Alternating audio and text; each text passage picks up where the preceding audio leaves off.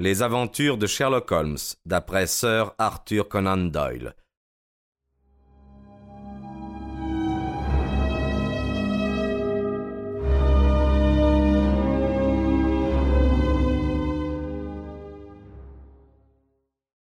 L'endroit où avaient été retrouvés les débris du buste était à une distance de quelques centaines de mètres. Pour la première fois, Holmes et moi, nous pûmes voir les restes du grand empereur, qui semblait avoir provoqué une haine si violente dans l'esprit d'un inconnu. Les morceaux gisaient sur le gazon. Holmes en ramassa plusieurs et les examina avec soin. À son attitude, je compris qu'il avait enfin trouvé une piste. Eh bien demanda Lestrade. Holmes haussa les épaules. Nous avons encore du chemin à faire, dit-il. Et pourtant, pourtant, nous avons déjà un point de départ. La possession de ce buste sans valeur était certainement plus importante pour cet étrange criminel que la vie d'un homme. Voilà un point démontré. Il y a pourtant une circonstance à remarquer, c'est qu'il ne l'a pas brisé dans la maison, ni même dans le voisinage immédiat, si toutefois son but unique était de le briser. Il était peut-être inquiet de la rencontre qu'il avait faite de sa victime, qu'il devait à peine savoir ce qu'il faisait. Oui, oui, c'est possible, mais j'appellerai tout spécialement votre attention sur la position de cette maison, dans le jardin de laquelle il a détruit le buste en question. Lestrade regarda autour de lui. C'est une maison inoccupée où il devait savoir euh, qu'il ne serait pas inquiété. Oui, mais il y en a une autre, dans les mêmes conditions, un peu plus haut dans la rue, devant laquelle il a dû passer avant d'arriver à celle-ci. Pourquoi ne l'a-t-il pas choisie? Puisque chaque pas qu'il faisait en portant le buste augmentait sa chance d'être rencontré. Ah, je n'y comprends rien, dit Lestrade. Holmes montra le bec de gaz au-dessus de nos têtes. C'est qu'ici il pouvait voir ce qu'il faisait, alors que plus haut cela lui était impossible. Voilà le motif certain. Pristi, c'est vrai dit le détective. Maintenant, je me rappelle que le buste du docteur Barnico a été brisé tout près de sa lanterne rouge. Eh bien, monsieur Holmes, quelle conclusion tirez-vous de cela? Simplement qu'il faut se le rappeler et s'en servir au besoin. Nous trouverons peut-être quelque chose plus tard qui nous en fournira la raison. Quelle démarche proposez-vous de faire maintenant, Lestrade? À mon avis, ce qu'il y a de plus pratique, c'est d'établir l'identité du cadavre, et cela ne doit pas être très difficile. Quand nous l'aurons démontré, quand nous aurons trouvé quelles étaient ses habitudes, ses relations, ce sera un grand pas de fait pour deviner ce qu'il faisait à Pitt Street la nuit dernière, et quel est celui qui l'a rencontré et tué sur le perron de M. Horace Harker. N'êtes-vous pas de mon avis?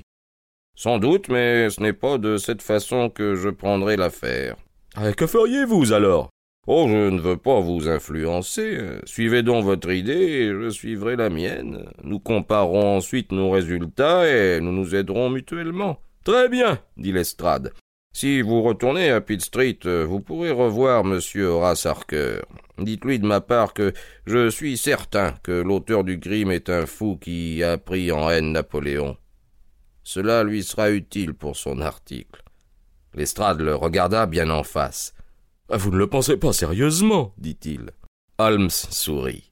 Peut-être, mais je suis sûr que mon renseignement sera d'un grand intérêt pour M. Harker et pour les abonnés des journaux.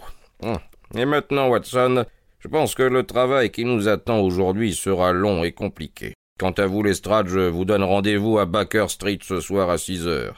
Laissez-moi jusque-là la photographie trouvée dans la poche de la victime.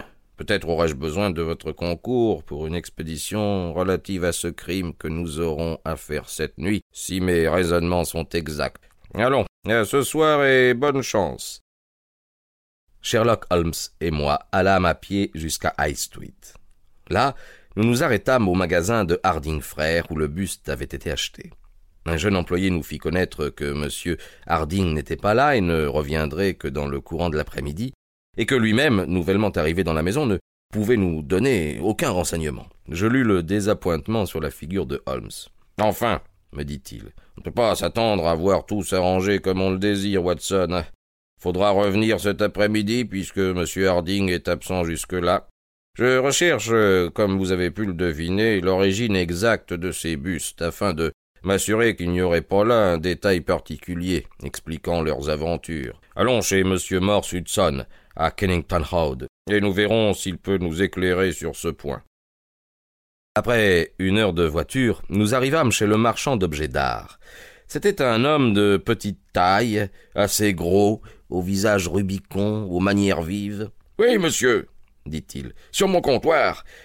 Pourquoi nous fait-on payer des impôts, puisqu'on laisse entrer le premier coquin venu chez nous pour briser nos marchandises? C'est moi qui ai vendu au docteur euh, Barnico les deux statues. C'est, honteux. cela ne, ne peut être que quelques complots. Euh, seul un anarchiste a pu briser ces statues. Voilà ce que font les républicains rouges. Vous m'avez demandé où je me les suis procurés. Je ne vois pas en quoi ce détail peut se rapporter au crime. Hein. Cependant, si vous voulez le savoir, euh, eh bien, je les ai achetés chez Gelder et compagnie. Church Street, euh, Stepney, une maison honorablement connue depuis vingt ans. Eh, combien j'en ai acheté? Oh, Trois, deux, deux, deux, deux et un font trois, oui. Deux bustes que j'ai vendus à monsieur Barnico, et celui qu'on a brisé en plein jour sur mon comptoir. Si je connais cette photographie Faites voir. Ah non, non, non, je, je, ne sais, je ne sais pas celui qu'elle représente. Ah si, si, pourtant, attendez, attendez. Mais, mais, mais c'est Beppo l'italien, un homme à tout faire que j'employais dans le magasin, qui savait dorer, encadrer, et qui me rendait quelques services. Ah oui, cet individu m'a quitté la semaine dernière, j'en ai pas entendu parler depuis. Je ne sais ni d'où il venait, ni où il allait. Bon, je n'ai rien eu à lui reprocher pendant tout le temps qu'il est resté à mon service. Il est parti deux jours avant l'incident arrivé à mon buste. C'est tout ce que nous pouvions raisonnablement attendre de monsieur Morse Hudson, dit Holmes quand nous fûmes sortis du magasin. Nous avons trouvé que Beppo avait été employé à Kennington. Peut-être l'a-t-il été aussi à Kensington. Cela seul vaut bien notre course. Maintenant, il faut aller chez Gelder et compagnie à Stepney, d'où viennent les bustes. Je serais bien surpris si je n'y recueillais pas un renseignement précieux. Nous traversâmes rapidement le Londres élégant, puis le Londres des hôtels, le quartier des théâtres, des auteurs et des commerçants, et enfin nous atteignîmes les quartiers qui forment, au bord du fleuve, comme une ville cosmopolite où vivent des centaines de milliers d'âmes. Dans une large rue habitée jadis par les marchands les plus riches de la capitale, nous découvrîmes l'établissement que nous cherchions. Au dehors se trouvait une immense cour remplie de pierres de taille. À l'intérieur, une cinquantaine d'ouvriers étaient occupés à sculpter ou, à mouler. Le directeur, un Allemand au type blond, nous reçut très poliment et répondit clairement aux questions posées par Holmes. En consultant ses livres, il constata qu'il avait été fait des centaines de moulages du buste en marbre de Napoléon sculpté par Devine, et que trois d'entre eux avaient été envoyés à Morse Hudson une ou deux années auparavant.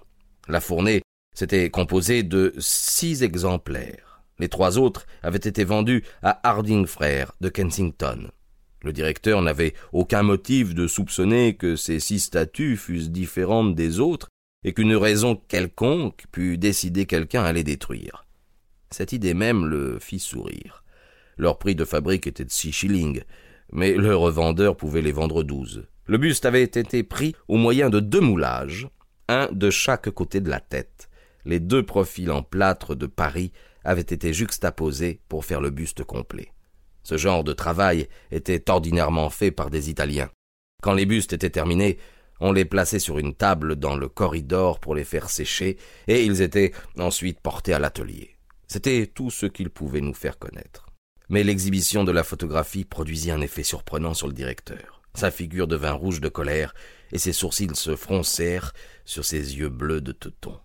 Ah, le gredin s'écria-t-il. Oui, vraiment, je le connais très bien. Cette maison a toujours été honorable. Et la seule fois que la police y mit les pieds, ce fut à propos de cet homme. Il y a de cela plus d'un an. Il avait donné, dans la rue, un coup de couteau à un autre Italien, puis il arriva, ayant la police à ses trousses, et il fut arrêté ici même. Il s'appelait Beppo. Je n'ai jamais connu son nom de famille, et cela m'apprendra à engager un homme avec une pareille tête. C'était pourtant un bon ouvrier, un de nos meilleurs. La victime eut la chance de guérir. Il n'eut qu'un an de prison. Sans doute il a fini son temps, mais il n'a pas eu l'aplomb de se montrer ici. Nous avons dans nos ateliers un de ses cousins. Il pourra sans doute vous dire où il est. Oh non, dit Holmes. Pas un mot, cousin, je vous en prie. L'affaire qui nous occupe est très importante, et plus je l'étudie, plus elle me paraît grave.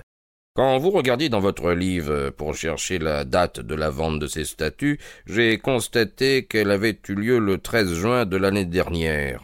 Pouvez-vous me dire à quelle date Beppo a été arrêté? Je puis vous le dire à peu près par notre registre de comptabilité. Oui, continua-t-il après avoir feuilleté le registre. Il a été payé pour la dernière fois le 20 mai. Merci, dit Holmes. Je ne crois pas devoir abuser plus longtemps de vos instants. Puis, après lui avoir recommandé la plus entière discrétion, nous nous retirâmes. L'après-midi était déjà avancé quand nous prîmes un léger repas dans un restaurant. Un journal collé dans un cadre à l'entrée annonçait le crime de Kessington comme un assassinat commis par un fou, et la lecture du journal nous montra que M. Harker avait réussi à faire imprimer à temps son compte rendu. De colonnes faisait le récit de l'événement du jour. Holmes acheta le journal et, tout en mangeant, le parcourut avidement, mais avec des sourires à certains passages.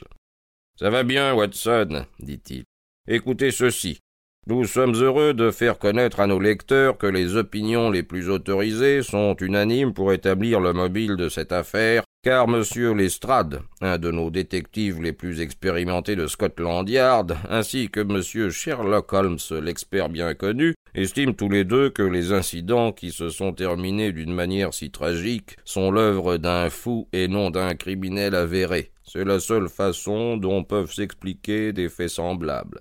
La presse, voyez-vous, Watson, est un instrument remarquable quand on sait s'en servir. Et maintenant, si vous le voulez bien, allons à Kessington, voir ce que le directeur de Harding Frères pourra nous raconter. Le fondateur du magasin était un homme de petite taille, à l'allure vive, vêtu avec le plus grand soin. Il avait les idées très nettes et la langue euh, bien pendue. J'ai déjà lu le compte-rendu de l'affaire dans les journaux du soir. Euh, monsieur Horace Harker est un de nos clients. Nous lui avons livré le buste il y a quelques mois. Nous en avions commandé trois semblables, à Gelder et compagnie. Ils sont tous vendus maintenant. Nous saurons facilement vous dire à, quelle personne en consultant nos livres. Les voici d'ailleurs. L'un a été vendu à Monsieur Harker, vous voyez. Un autre à Monsieur Josiah Brown, Villa des Acacias, Labernum Vrel, euh, Chiswick. Le troisième à Monsieur Sanford, Lower Grove Road, Reading. Euh, je n'ai jamais vu l'homme dont vous me montrez la photographie, je n'aurais jamais oublié cette figure si je l'avais vue, car on en rencontre rarement de plus remarquable par sa laideur. Nous avons plusieurs Italiens parmi nos ouvriers, oui, monsieur, oui. Si l'envie leur en était venue, ils auraient évidemment pu regarder dans nos livres de vente. Nous n'avons aucune raison de les tenir cachés. En tout cas, voilà une affaire étrange, et si j'ai pu vous être utile en quelque façon, j'espère qu'en retour vous voudrez bien m'en donner des nouvelles. Holmes, pendant la déclaration de M. Harding, avait pris plusieurs notes, et je voyais que la tournure que prenait l'affaire lui plaisait beaucoup.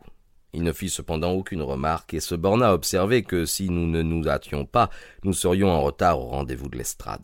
En effet, quand nous arrivâmes à Baker Street, il était déjà là et se promenait de long en large en proie à la plus vive impatience. Je vis à son regard qu'il n'avait pas perdu sa journée. Eh bien, demanda-t-il, quelle nouvelle, monsieur Holmes? Nous avons une journée très chargée qui n'a pas été inutile. Nous avons vu le fabricant qui a moulé les bustes et les négociants qui les ont vendus.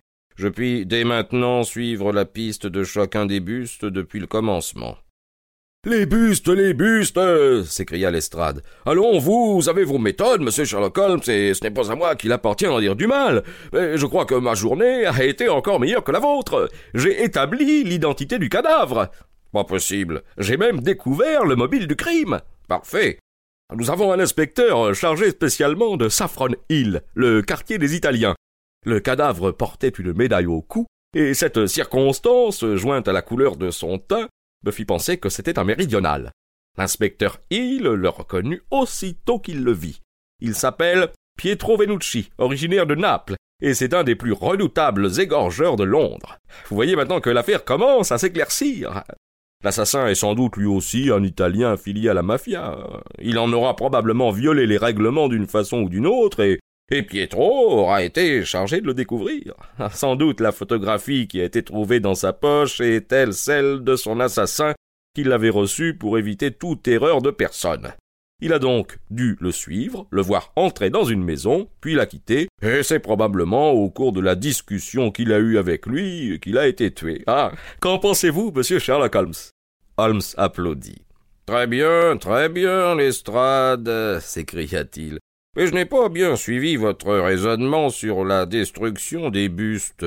Les bustes, euh, bah, vous ne voyez que cela. Au fond, cela n'est rien. Ce sont des larcins insignifiants qui valent tout au plus six mois de prison. Oh, c'est sur le meurtre que porte notre enquête et je tiens désormais tous les fils dans ma main. Qu'allez-vous faire maintenant? Oh, c'est bien simple. Je vais aller avec Hill dans le quartier des Italiens, j'y trouverai l'homme dont nous avons la photographie et je l'arrêterai sous l'inculpation d'assassinat. Viendrez-vous avec nous? Je ne crois pas. J'ai dans l'idée que nous arrivons au but d'une façon encore plus simple. Je ne puis en être certain, tout cela dépend d'un élément qui échappe à notre contrôle. Cependant, j'ai bon espoir. Je parierai même deux contre un que si vous nous accompagnez cette nuit, je vous ferai mettre la main sur le coupable. Dans le quartier des Italiens? Non, mais je crois à Chiswick. Si vous voulez venir avec nous, je vous promets que j'irai demain avec vous dans le quartier des Italiens et que ce retard ne gênera en rien votre enquête. Je crois maintenant que quelques heures de sommeil nous feront du bien. Il ne faut pas partir avant onze heures, nous serons de retour sans doute avant le lever du jour. Dînez donc avec nous, Lestrade, et vous vous étendrez sur ce canapé jusqu'au moment du départ. En attendant, Ayez donc l'amabilité de sonner. Je vais faire venir un express, car j'ai une lettre à renvoyer sans aucun retard.